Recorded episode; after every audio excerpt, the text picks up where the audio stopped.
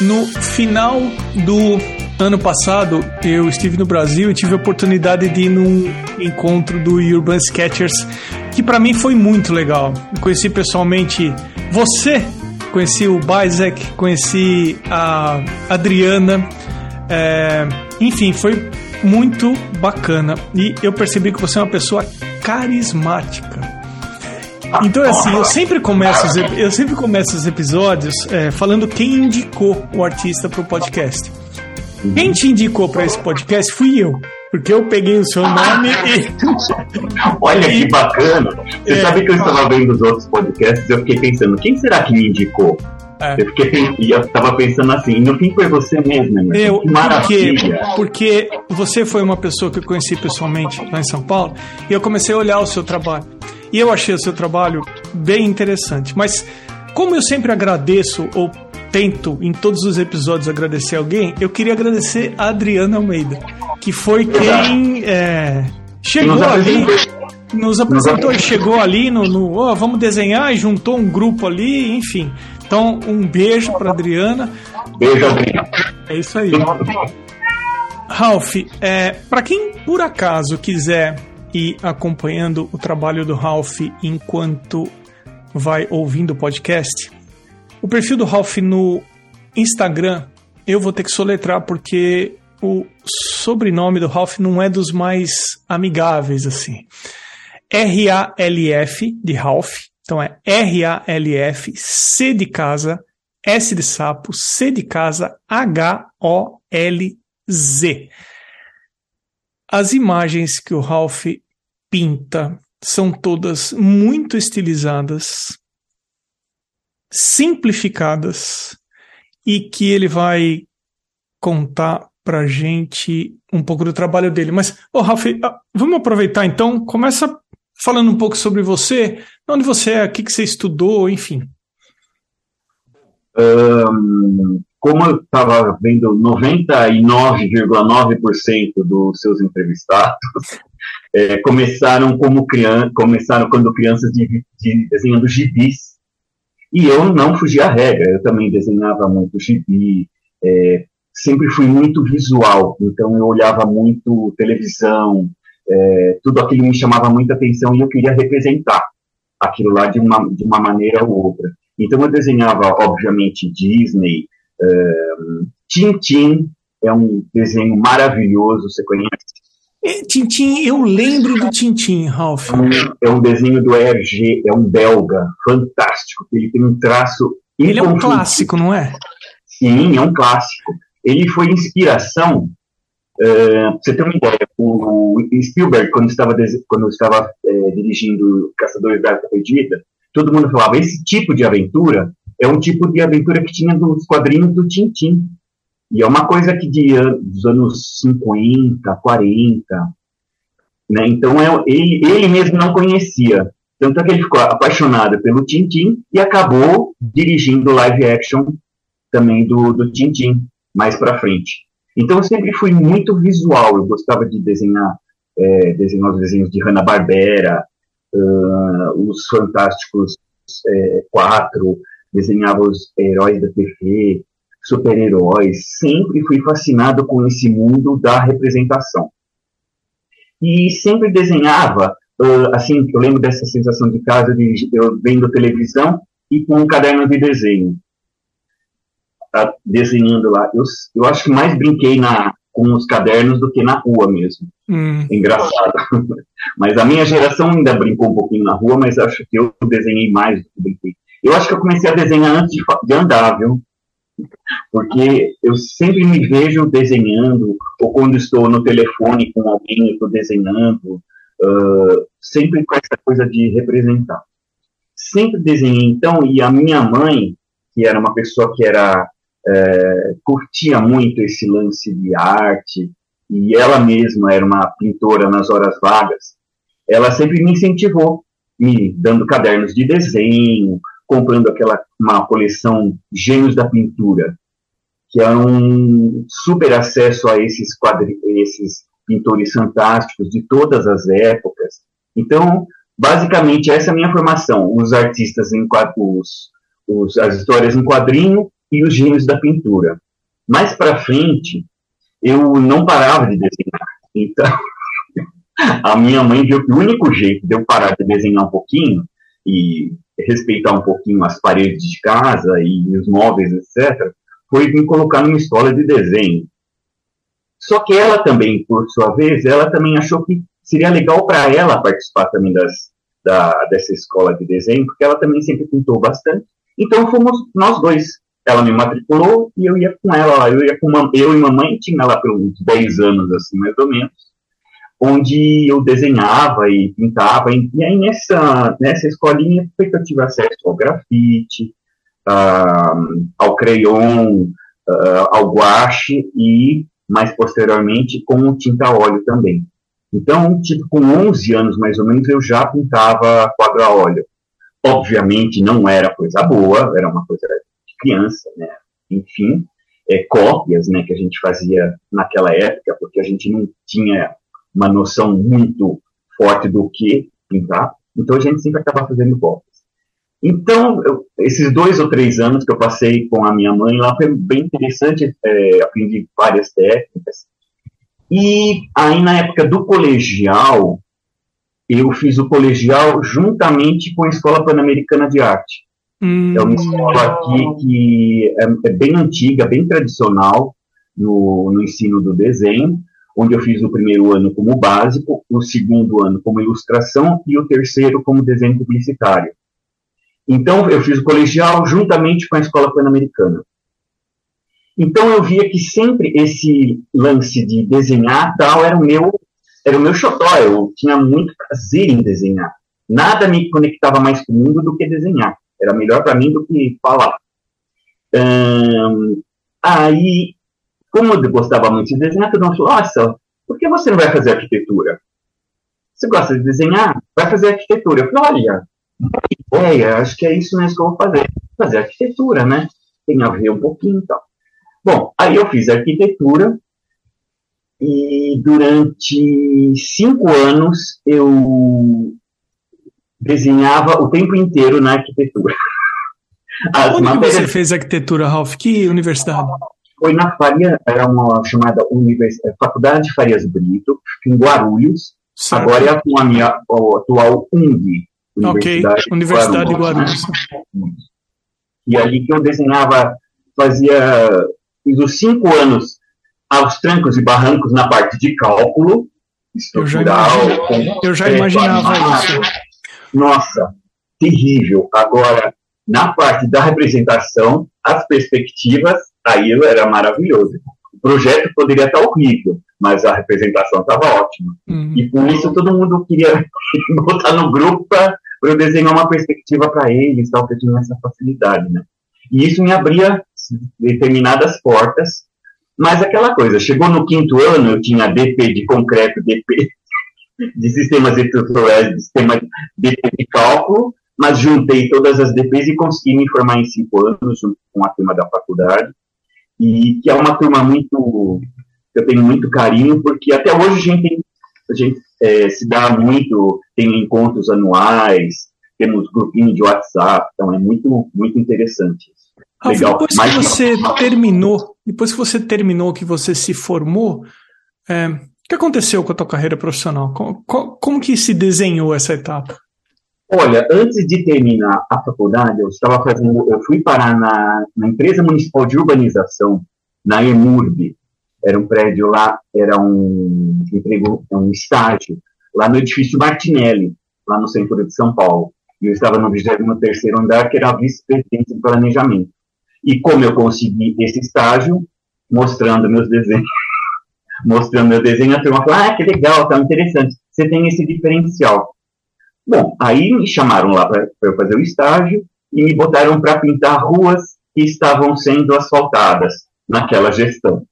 Então era um mapa do tamanho do uma escala gigantesca, sendo que eu trabalhava, sendo que eu ficava pintando as ruas que estavam sendo pavimentadas. Paralelamente com isso, é, como é, eu sempre é, gostei de desenhar pessoal, é, eu fazia desenhos de caricatura do pessoal, convites, cartõezinhos de aniversário, sempre me chamavam por esse tipo de coisa. E aí foi aí que eu comecei a entrar no ramo mesmo da arquitetura.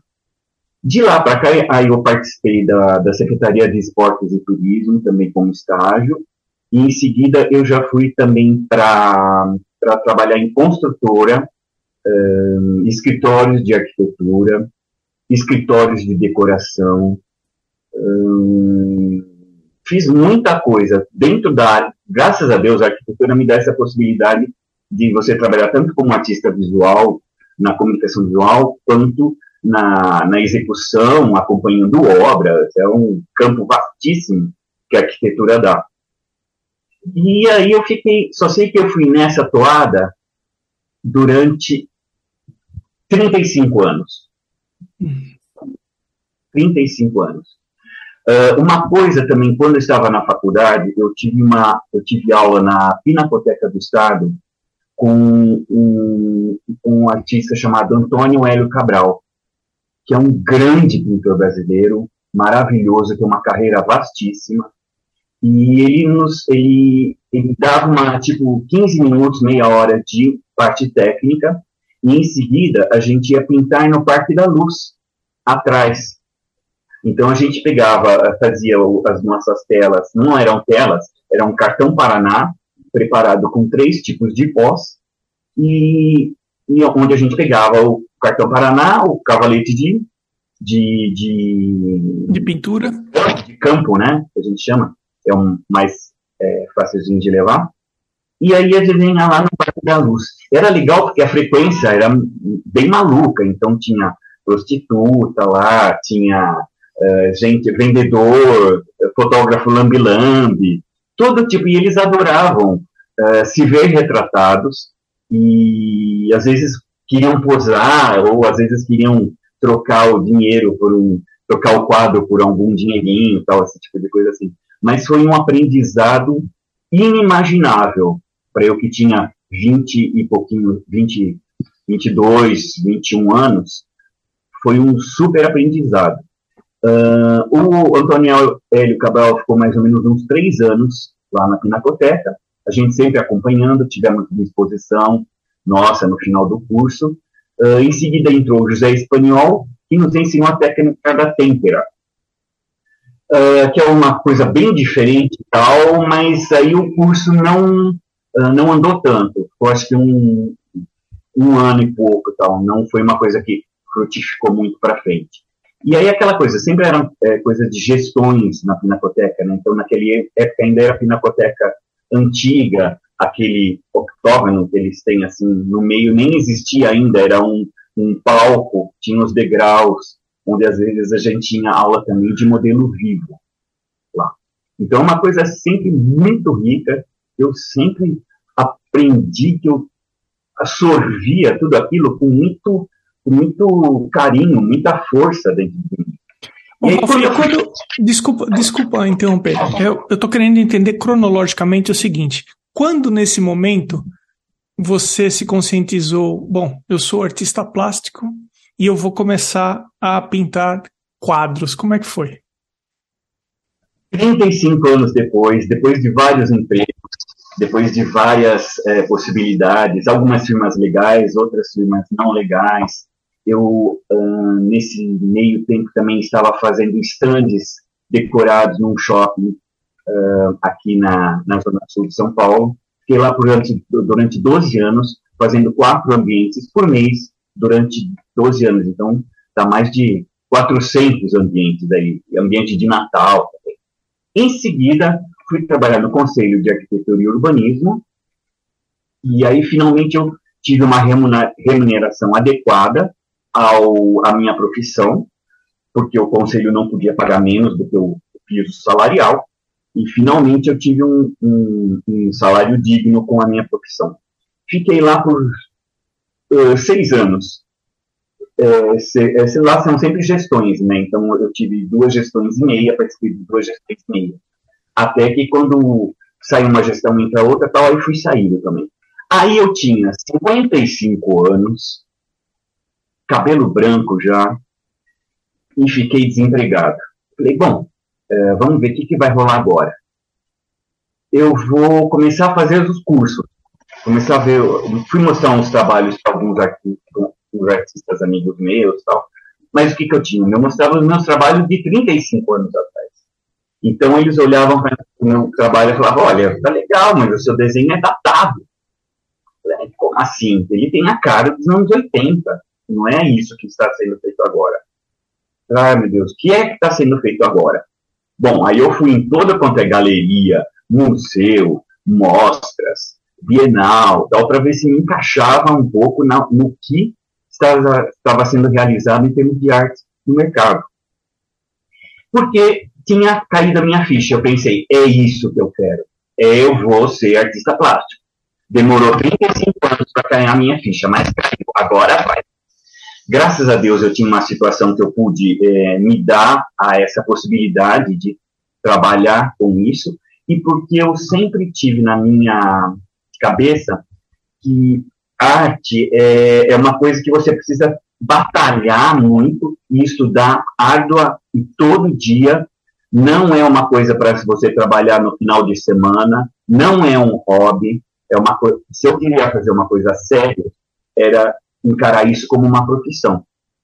E desde então, desde 2018, eu tenho me dedicado todo dia a fazer arte do jeito que der. Ou não, desenho, ou pintura, ou. Não é fazer, não é fazer para ver se vai dar certo. É não. fazer até dar certo. Sim, eu tinha, tenho certeza absoluta. Aquela coisa. Eu, uma coisa eu posso ter certeza, eu não tô, posso não estar vindo amanhã, mas eu que eu vou desenhar hoje, eu vou. Sabe, que eu vou produzir hoje, eu vou. Quando não produzo, me dá uma, me dá uma, uma sensação chata, assim, sabe? Tipo, pô, eu podia ter feito aquilo. Né? Então, nessa época eu comecei a fazer tudo quanto era curso curso de desenho no SESC, curso de uh, xilogravura no SESC, uma coisa muito interessante que eu nunca tinha feito. E curso de aquarela também, até assim, curso de modelo vivo. São Paulo é uma, uma cidade que tem todas essas possibilidades. Essa é a parte boa de São Paulo. Você tem tanto curso a preço uh, muito razoável, principalmente essa parte de SESC, de, de centro cultural. As sessões de modelo vivo no centro cultural são gratuitas. Então é só você chegar lá com o seu, seu bloco e você vai trabalhar lá. Né? Então é uma coisa muito, muito gostosa mesmo para a gente fazer. Uh, tive também aula de estilo, que eu te falei. Aí o que, que aconteceu? Em pouco tempo veio o quê?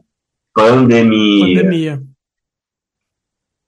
Parou todos os cursos que estava fazendo. Eu tinha uma ocupação diária. Quinta era xilogravura, terça tinha desenho, sexta modelo vivo. Assim, só sei que parou tudo. E eu falei, nossa, o que, que, é, o que, que vai ser agora? Eu fiquei pensando, bom, o que, que os pintores faziam na, nas suas épocas? Eles, eles retratavam o que, que estavam vivendo. Então é isso que eu vou, vou procurar fazer. Vou retratar o meu cotidiano, como está agora com a pandemia. Então eu comecei a, é, dentro com uma aquarela, que é um material prático, rápido, de fácil manuseio. Eu falei, olha, vou fazer aquarela e vou fazer um registro dos dias que eu estou vivendo. Então, no começo, é, acho que todo mundo se sentiu super mal no início da pandemia, porque a gente não sabia o que estava acontecendo, o que, que, era. A gente achava, sei lá, o mundo vai acabar, sabe? Vai todo mundo morrer, sabe? O que está acontecendo? Precisa lavar suas compras, não precisa lavar, precisa tirar o sapato ali, né? É, incertezas totais.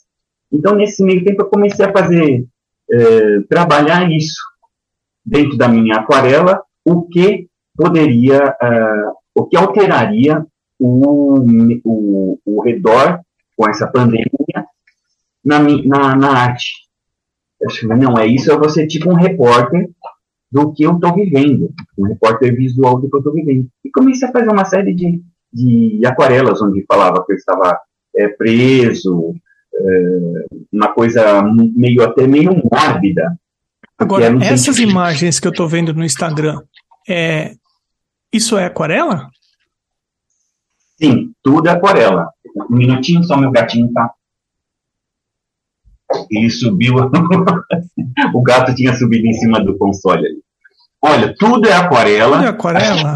Eu não sei aonde que você está vendo, mas é que tem muita coisa. Eu estou vendo os últimos posts, os Sim, mais tudo recentes. aquarela. Tudo, tudo aquarela. Eu tenho há três anos para cá, eu só tenho produzido aquarela mesmo. Um, conheci também, através da Adriana, uma amiga minha, que, amiga nossa, que ela também frequentava as aulas de modelo vivo do Centro Cultural, ela me indicou o Urban Sketchers. Falei, olha, bacana. Aí voltamos a fazer, quando a gente é, acabou a, essa parte da mais feroz da pandemia, os encontros voltaram a ser realizados. Ah, é eu jurava que é tinta acrílica, sabia? Nada, é tudo sobre papel. Bom, é, porque a aquarela, para quem tiver, olha, quem tiver assistindo a gente pelo YouTube, ele acabou de colocar no, no vídeo uma imagem. E o mais interessante é que, por você estilizar a imagem humana, é, você representa por planos e eles são chapados. E a aquarela tem toda é, a, a transparência as variações de valores, hora mais escuro, hora mais claro. Então, um desavisado como eu, que chega no seu perfil, eu imaginei que fosse tinta acrílica. Eu nunca vi uma aquarela aplicada dessa forma. É, realmente eu tenho procurado fazer uma coisa diferente. Porque eu, eu tenho visto o, por aí, por exemplo, muita aquarela que se, se, uh, eles operam com a mancha. Isso. A mancha e a, a, a água deixar agir a água na mancha para dar aquela sensação de aquarela, de leveza. Uh, eu sou uma pessoa meio uh, que gosto das coisas muito. Sou virginiano, então gosto das coisas bem é, nos seus. No seu. É, como é que falo? Nos seus eixos mesmo. Né? Então eu quero cuidar de toda a parte da pintura, eu quero que a aquarela apareça onde eu, que, eu quero. Eu não, por enquanto, eu não dou chance para a aquarela uh, fazer se aparecer do jeito que ela quiser. Nos meus trabalhos, por exemplo, é, pouquíssimas vezes você vai ver essas coisas com manchas. Geralmente é uma coisa chapada, com várias camadas, e essas camadas sobrepostas que acabam dando a profundidade nos desenhos. Então, a profundidade você consegue através da cor também, você posicionando cores diferentes em cima da outra, você tem um terceiro tom que engrandece muito o seu desenho.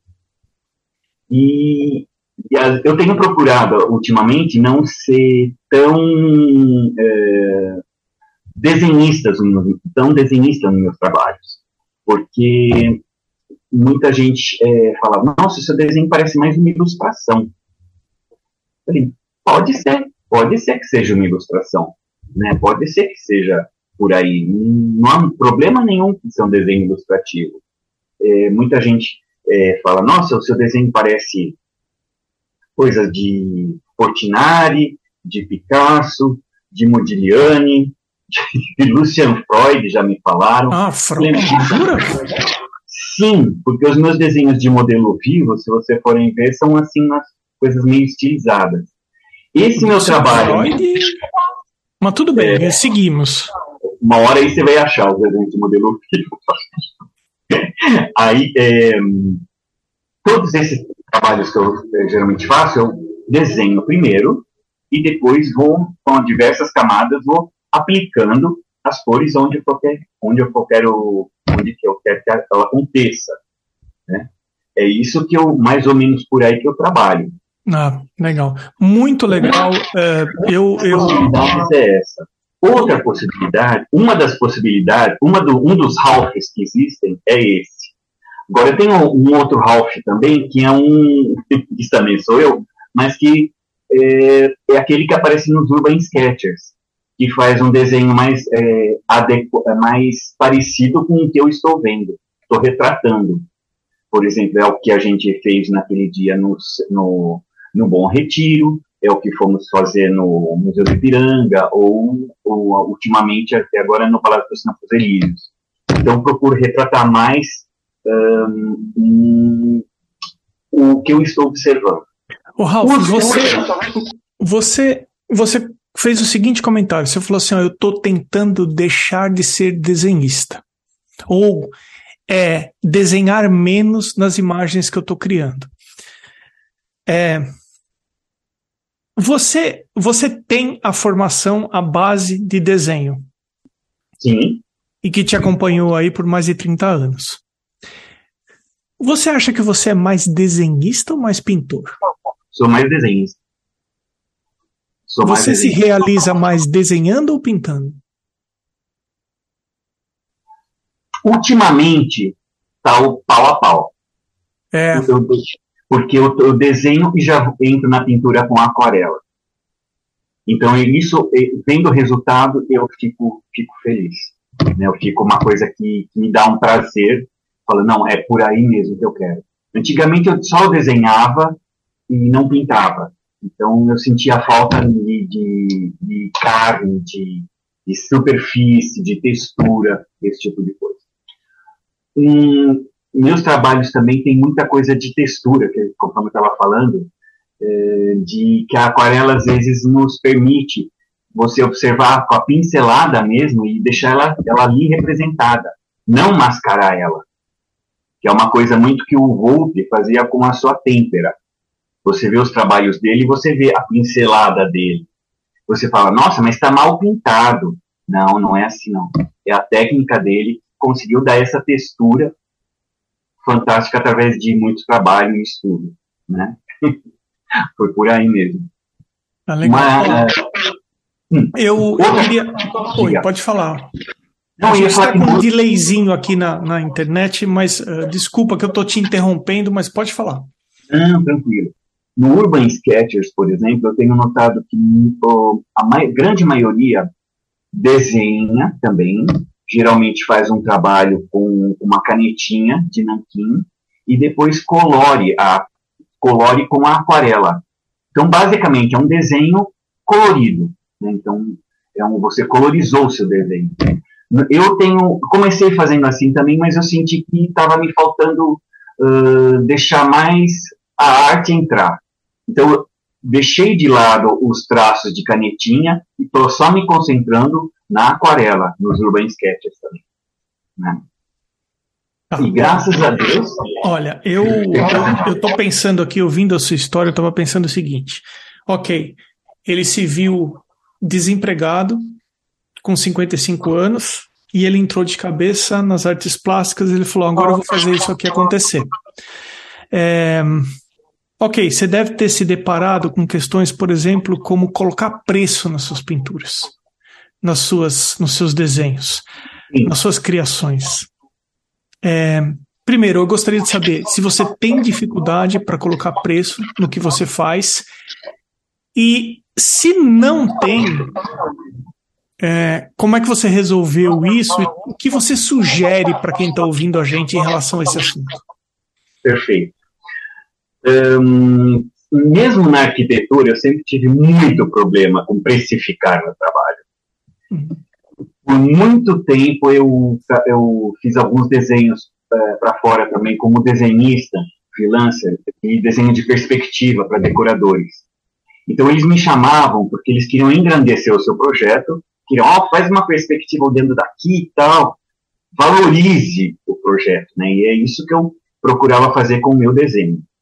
Um, e cobrava um preço bem simbólico mesmo, só para não, não perder o serviço.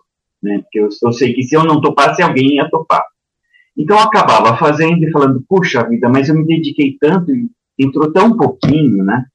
Mas enfim, uh, nas artes, o que, que aconteceu? Dessa parte da pandemia, depois de 2018 para cá, pandemia bem mais para frente, então, eu comecei a produzir bastante mesmo, muito, e toda vez eu colocava produzia e coloco no Instagram, no Facebook. Produzia, colocava no Instagram. E todo mundo viu que eu estava produzindo muito. Então, isso chamou a atenção de todo mundo, porque ninguém conhecia o Ralph Pintor. Os mais de 50 conselheiros que tinha no Conselho de Arquitetura, ninguém sabia que o Ralph era pintor. Todo mundo conhecia o Ralph, que era o coordenador das comissões, sabe? Era uma pessoa assim. Então, uh, eu comecei a mostrar meu trabalho. E isso foi muito bom, porque eu, todo mundo começou a me valorizar mais. Falei, não, realmente é isso que ele quer. E se ele está produzindo tanto, e todo mundo nota o meu, meu, minha evolução. Em três anos, você tem uma evolução muito grande você trabalhando todos os dias, né? E eu achei, eu costumo fazer um preço que eu acho que é um, razoável, e costumo geralmente trabalhar nos tamanhos A3, assim, e eu vejo, isso é o mínimo que eu posso fazer. Se a pessoa quiser, não quiser, tudo bem. Eu não posso me vender por menos. Muita gente me pede trabalho, sabe, assim, de graça, falar, não, isso é o meu trabalho agora, sabe, não posso dar para você, isso é o que eu estou fazendo agora, né, então não posso é, abdicar desse valor. Então, geralmente, quando eu faço uma, uma, uma encomenda, assim, por tamanho A2, uh, aí eu dobro o preço, eu faço esse tipo de coisa assim, é, é, por tamanho, mais ou menos. Né? É por tamanho, mais ou menos. Isso, por tamanho mesmo. Geralmente eu tenho um padrão no tamanho A2, desculpe, A3, e quando é o tamanho A2, que é o dobro do tamanho, eu dobro o preço também. De, de acordo com a complexidade do desenho, com a complexidade do tema, enfim, né? É, eu fico imaginando aqui que você tem o gasto da, do material, né? Que aquarela, papel, não é barato, né? Não, aquarela, e eu soube, eu percebi que aquarela, você tem que ter material bom, sabe? É um papel bom, uma aquarela de qualidade, e isso você não encontra no Brasil, tem que ser tudo importado. E por ser importado, é caro, né? Então eu também não posso uh, perder dinheiro né, nesse tipo de coisa. Sem dúvida nenhuma né? E aí só sei que uma vez eu estava uma das aulas de uma sessões de modelo vivo, estava desenhando uma moça, obviamente ela estava nua, a modelo, a gente desenhando, tal, fiz alguns desenhos, e depois que terminou a sessão eu postei no Instagram. Bom, só sei que me liga no dia seguinte o marido da, da modelo. Eu falei, opa, o que será que aconteceu? Será que ele ficou bravo? Tal? O que aconteceu? Aí eu fui falar com ele. Não, é o seguinte, que ela gostou muito do seu desenho, ela queria comprar. Aí foi, nessa nova fase, foi o primeiro desenho que eu vendi. Falei, nossa, e era um desenho feito com crayon e tal, e ela, ela curtiu tanto de, de ser retratada como modelo vivo pelo meu desenho, que ela quis comprar o desenho. E o marido, sabendo disso, ele quis comprar como presente de aniversário. eu achei muito eu acho que eu posso o que eu acho que eu posso contribuir em relação a precificar é, primeiro, não tem um preço certo nem um preço errado. Tem que se colocar um preço que você está satisfeito, que você está feliz em vender daquela forma. Sim. É? E uma coisa também, ó, uma coisinha. É, eu sempre, por pintar um pouco antigamente, eu sempre tinha, tinha muito ciúme dos meus trabalhos eu gostava muito falar, ah, não, esse quadro eu, eu, me dei aqui nesse trabalho, eu não posso me vender assim, tão barato. Mas agora eu penso da seguinte maneira, eu, quando vendo uma aquarela, eu tiro uma cópia para mim. Uma cópia, uma cópia xerox colorida, do mesmo tamanho dele, tamanho A2. E pronto, aquilo ficou registro para mim, sabe? Tá? Graças a Deus a cópia sai boa, o registro sai bacana, eu fico com esse Aí não me, não me tenho esse apego tanto de vender. De jeito nenhum. E se você falar o preço do seu trabalho para alguém e a pessoa não quiser comprar, falar que tá caro, que ela não pode pagar, inverta a situação e fale e, e pense que o seu trabalho é que não é para aquela pessoa. Né? Não adianta a gente tentar forçar o trabalho para uma pessoa. Claro. Mas hoje, mas Emerson, é difícil você, uma pessoa se interessar pelo seu trabalho e querer comprar o seu trabalho e você falar isso, você pensar isso. Hum. Não, eu te, eu te ajudo. Você quer que eu divida? Você quer que eu faça como? Sabe, eu Sim, eu, mas é, é, isso eu, eu lembro que eu falei com a Brigitte no, no episódio da Brigitte. Feio não é saber. É, feio não é pechinchar. Feio é não saber pechinchar. É pechinchar de, desqualificando o trabalho. Né? É, evidente que assim, a gente flexibiliza até onde a gente acha que a gente deve. Entendeu? A gente sempre ajuda, porque também é interessante para a gente vender. Mas é, mas existe um, um limite, né? E existe um. A gente tem que ser honesto com a gente mesmo antes. Claro. Né? Se valorizar, né? Exato. Agora, Ralph, você teve uma experiência muito grande com arquitetura e você mudou de, de carreira, digamos assim. Eu queria saber para você, é, de você, qual é a melhor parte de trabalhar no formato que você vem trabalhando nos últimos quatro ou cinco anos e qual é a pior parte? Quais são os desafios que você encontra? Melhor parte, a gente não tem que agradar ninguém, só a gente. Quem dera todos tivessem essa oportunidade de fazer só o que gostam e ser remunerado por isso. Isso é, o, é a, maior bênção da, da vida da gente.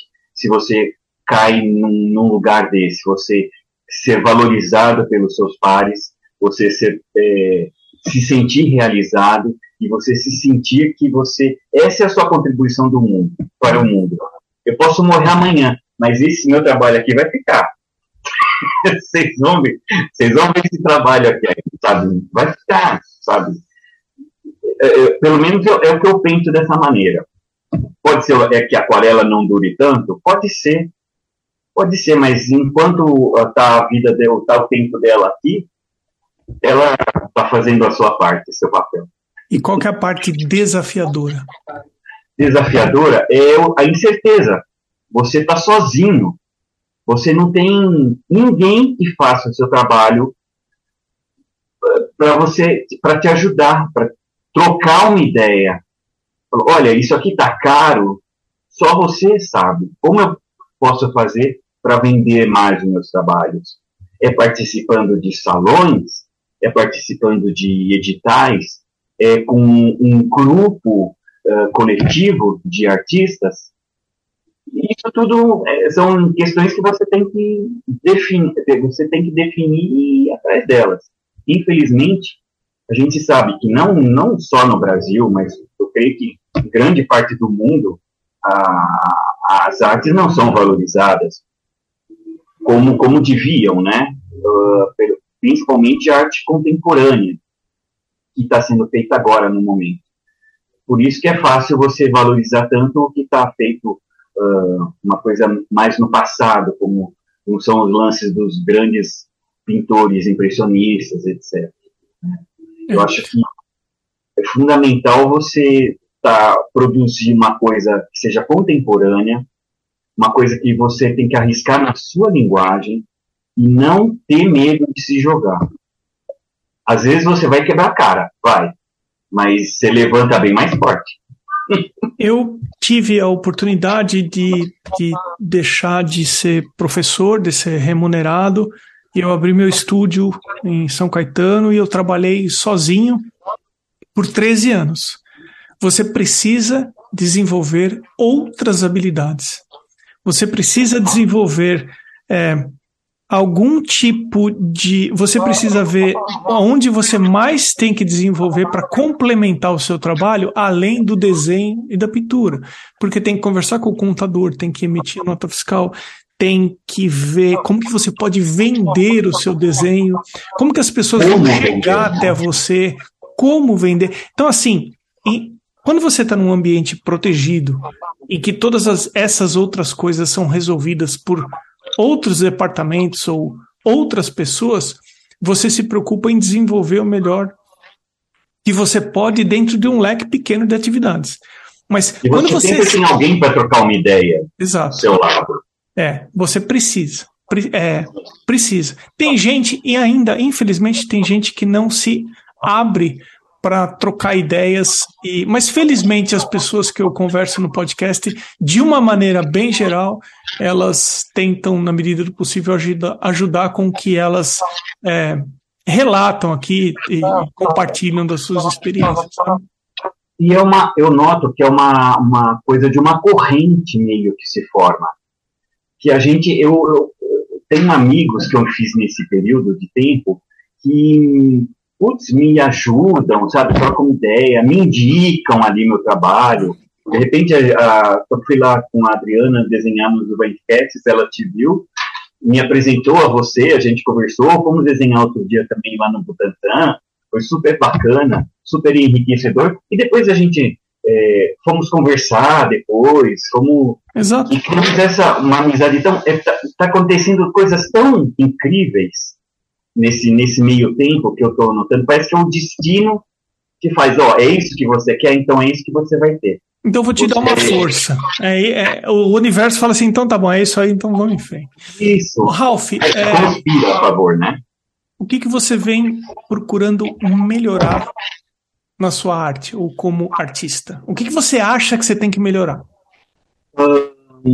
Eu não ser tão exigente com aquarela. Eu tenho que deixar um pouquinho a aquarela ser aquarela um pouquinho. É, porque aquarela você sabe que você vai trabalhar com a água jogando a, a, jogando a água e a aquarela vai se espalhar por conta própria. Eu sou meio controlador, eu não deixo muito isso acontecer. Eu acho que posso melhorar nisso, sabe? Não ser tão controlador um, aos meus trabalhos e essa coisa de ter mais mais pintura do que tanto desenho. Para ser um pouquinho diferente, né? Para não fazer sempre a mesma coisa. E sempre fazer diferente. Se eu já fiz isso assim, vou procurar fazer de outra maneira. Nunca me repetir. Graças a Deus eu tenho essa possibilidade. Sempre pensar uma coisa diferente. Porque essa grande maioria dos meus trabalhos que você vê são trabalhos de, de imaginação, sabe? Não tem ah, uma coisa que eu faço uma cópia ou um, sabe? De repente, às vezes uma música me inspira, uma poesia me inspira, um, o trabalho de um, de um artista me inspira, mas não, graças a Deus eu não preciso mais hoje fazer cópias. Quando eu precisar também não vejo nenhum problema em fazer também grande, grande problema em relação a isso não há para mim, não. Graças Legal. a Deus. Ô, Rafa, eu comecei a fazer no podcast agora umas perguntas curtas, jogo rápido, para que as pessoas que estejam ouvindo você te conheçam um pouco mais. Então, eu te mandei aí e eu vou começar as perguntas rápidas agora para você responder, que é o seguinte: se você encontrasse com você mesmo adolescente ou muito novo lá no começo, que conselho que você daria a si mesmo? Se joga. Não tenha tanto medo. Sabe, você. E não largue esse lápis. Não largue esse pincel. Você vai aprender muito ainda com ele. Ele vai te ajudar muito. Se você pudesse escolher dois ou três, dois ou três artistas como mentores artistas vivos, quem você Vivo. gostaria de ser? Olha, eu. Orientado. Acho que você já entrevistou o Renato Palmucci. E conheci ele pessoalmente, tive o prazer de conhecer. No Butantã, né? Você conheceu é. uma simpatia, uma pessoa super acessível. E tem um trabalho incrível como Sem dúvida. artista. É um, um aquarelista de mão cheia. Ele veio, parece que da, da publicidade também. Veio. Ele já participou aqui do podcast, sim. Eu não lembro agora o número do episódio dele. Ele é um artista fantástico mesmo. Eu, é um dos que eu, eu gostaria muito de trabalhar. Uma coisa, você, não sei se você é da sua época que tinha no Fantástico umas inserções de um artista chamado Juarez Machado. Oh, nós estamos tentando fazer com que ele aceite participar oh. do podcast. Ele fazia mímicas. Mímica, ele, ele era indicado.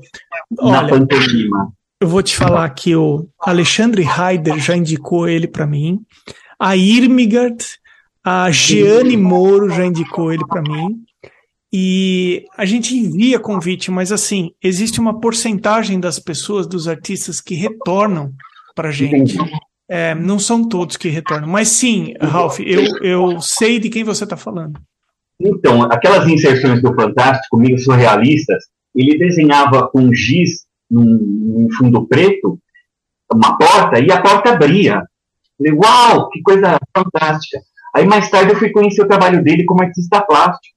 E sou apaixonado pela, pelas coisas que ele faz. Ele agora está tá mais velho tal, mas ele está tá nativo ainda, ele mora lá em Joinville. Isso. É, né, e tem um centro cultural fantástico lá que eu ainda não conheço, mas gostaria muito de, de conhecer um dia e ser apresentado a ele, né? gosto também das coisas de um aquarelista chamado Cárcamo, você também, acho que você já deve conhecer, é um trabalho absolutamente fantástico que eu, que eu gostaria muito de aprender um dia com ele e trocar informações, né? Trocar não, né? Só receber. Excelentes as né? suas escolhas, Ralph. Nossa, eu sem contar com os do, do, passado, né? Que eu sou absolutamente fantástico, sou apaixonado pelo trabalho do, do Di Cavalcanti, do, do Portinari. Não, posso é, não não elogiá-lo, sabe? Não dizer o quanto eles são importantes para mim. Até hoje, mesmo depois de morto, só o quanto eu aprendo com esses caras. Soube que você entrevistou o filho do Portinari, né? O é, o João Cândido Portinari. Foi sensacional, foi sensacional. Tá lá, para quem estiver ouvindo o episódio número 100 especial e aproveitando, tá chegando o episódio especial número 200 que já está gravado com uma referência também brasileira. Maravilha. Alf, qual o livro que você, se pudesse, distribuiria para todo mundo como presente? Olha, uh, não quero rasgação de seda, mas é aquela coisa. Eu sou, gosto muito do trabalho do Eduardo Bajek. Um abraço para Eduardo, hein? Um grande amigo nosso, um, um, grande mentor, acho que de todo mundo dessa geração do Urban Sketchers, tem ele como um grande mestre, né? E ele tem um livro de técnicas de ilustração à mão livre que é tão completo, mas tão fantástico, é um livro grosso assim e tem muito ensinamento. É uma coisa que a pessoa, olhando aquilo lá, folheando aquilo lá, vai entender o que, que é arte, o que, que é um, uma arte, você representar um, uma, um local ou uma, um objeto, sabe? O quanto isso pode valorizar uh, a sua, sua percepção, o quanto você pode crescer com isso. Além de que é uma pessoa incrível e acessível e um, um querido. É, e também conheci o Baizek pessoalmente e, e, assino aí o que você falou.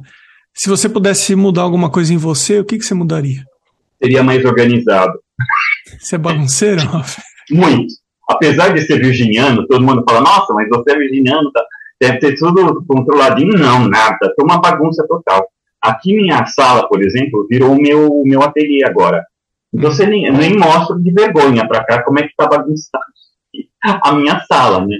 Aquilo lá costumava ser um sofá, aquilo costumava ser uma mesinha, mas esse tipo de coisa eu gostaria de ser mais organizado. Para tudo na vida, né? Eu acho que, que para não a gente não ser pego de calça curta tantas vezes, né? Na, na vida a gente perde com isso. Qual o perfil que você mais gosta de seguir no Instagram? Olha, gosto muito de, um, de uma pessoa que desenha, chama Joseph Loudborough. É, eu acho que ele é inglês e ele tem um trabalho que mescla o, o desenho de modelo vivo com criatividade. Eu acho uma coisa fantástica, uma pegada muito bacana que ele tem. E gosto muito do, de sites assim do Centro Cultural do Banco do Brasil, gosto do site da Pinacoteca. Eu acho que você, os sites hoje estão tão, tão ricos de possibilidades, é, logicamente que o ideal você, é você ver ao vivo, mas não, não havendo essa possibilidade, você entra no site da Pinacoteca, você só sai enriquecido de lá. Né? Graças a Deus tem essa, essas possibilidades. Né? Agora eu vou te fazer uma pergunta, mas eu já sei a resposta. Cachorro ou gato? Olha, você não vai adivinhar, mas é o que eu tiver na hora. Gosto dos dois. Não, é porque já teve uns miados de gato aí no fundo. você parou a sua conversa para fazer alguma coisa com o gato. Eu falei, ah, ele é da turma do gato. Não, eu sou, mas eu sou atualmente da turma do gato. Porque eu tenho agora gato. Mas antes dele, eu tinha uma cachorrinha. é, Dachshund, uma salsichinha, que durou 19 anos e meio. Era a minha paixão, adorava, ah, né? Tá.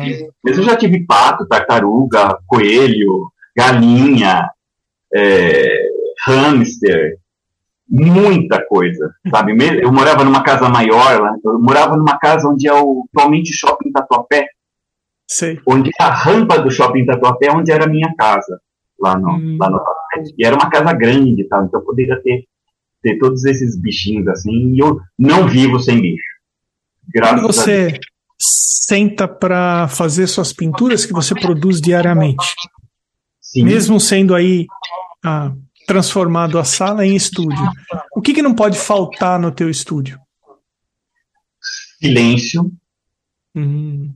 Não ter ruído. É diferente de silêncio.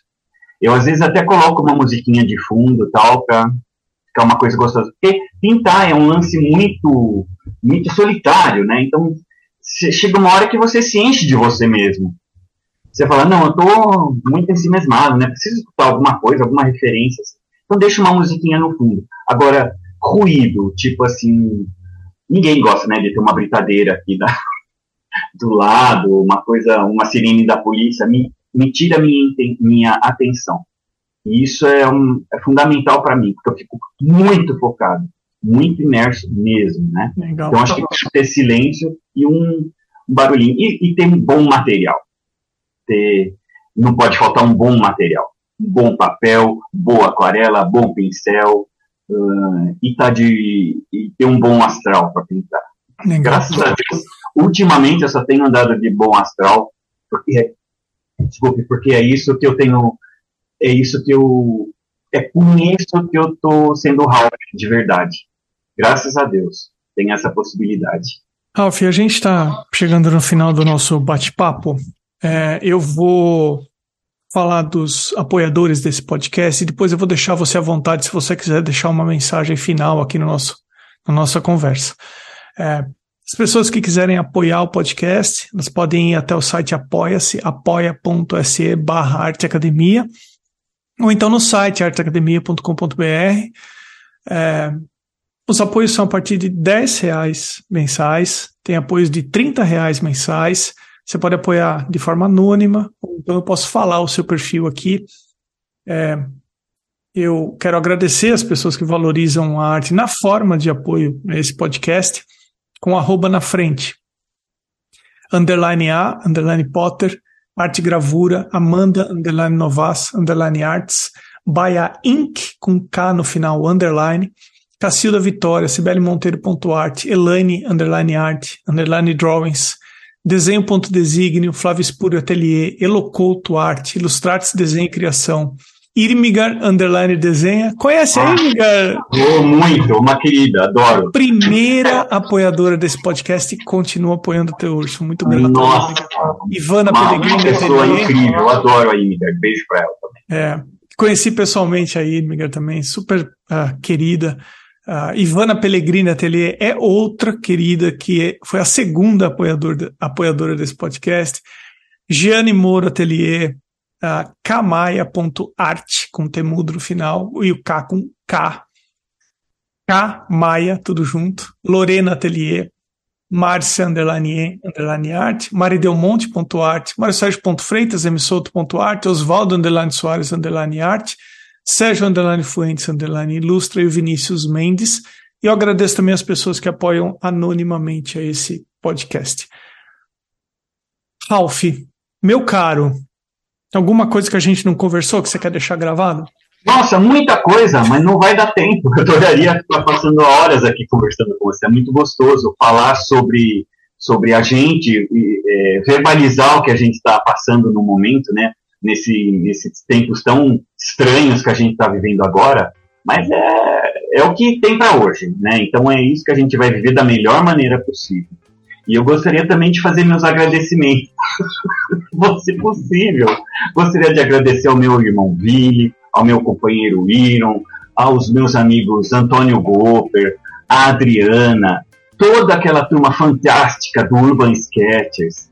São, são todos queridos meus a tur toda a turma do, do, trabalho do modelo vivo que tem lá no Centro Cultural São Paulo, Um, e gostaria de agradecer ao Antônio Hélio Cabral, que depois de 35 anos, foi meu professor na Pinacoteca, eu fui eu tive acesso a ele e ele se lembrou de mim.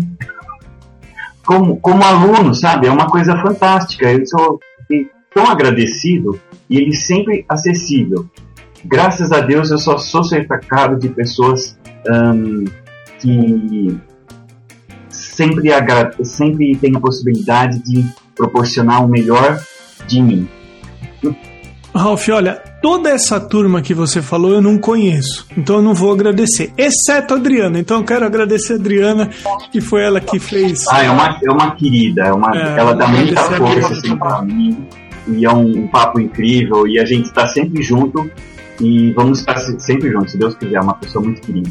Ralf, meu caro, muito obrigado, viu, de você ter atendido o podcast. Obrigado e por eu não, Calma que eu não terminei de agradecer ah, não? ao Emerson Emerson, muito obrigado por essa possibilidade. Imagina. Eu nunca, eu participei de um podcast, mas foi em outras circunstâncias, que acabou até acabando a luz no meio da, do podcast, foi uma coisa meio complicada, mas foi uma delícia. Eu agradeço muito e parabéns pelo trabalho incrível que você faz. Obrigado. Isso é fundamental para a gente trocar ideia, saber um pouquinho do trabalho da pessoa e você possibilita isso lindamente essa, você nos dá essa possibilidade e essa voz. Tá? Obrigado, é, Ralf. Muito obrigado mesmo. E você daí dos Estados Unidos, eu, eu daqui do bairro da Aclimação, e a gente se, se encontrando em nome da arte. Não é legal? Legal demais, não é? Agradável. Valeu, Ralf. Obrigado, viu? Um grande abraço, amigo. Tudo de bom. Muito obrigado, Emerson. Até mais. Tchau, tchau.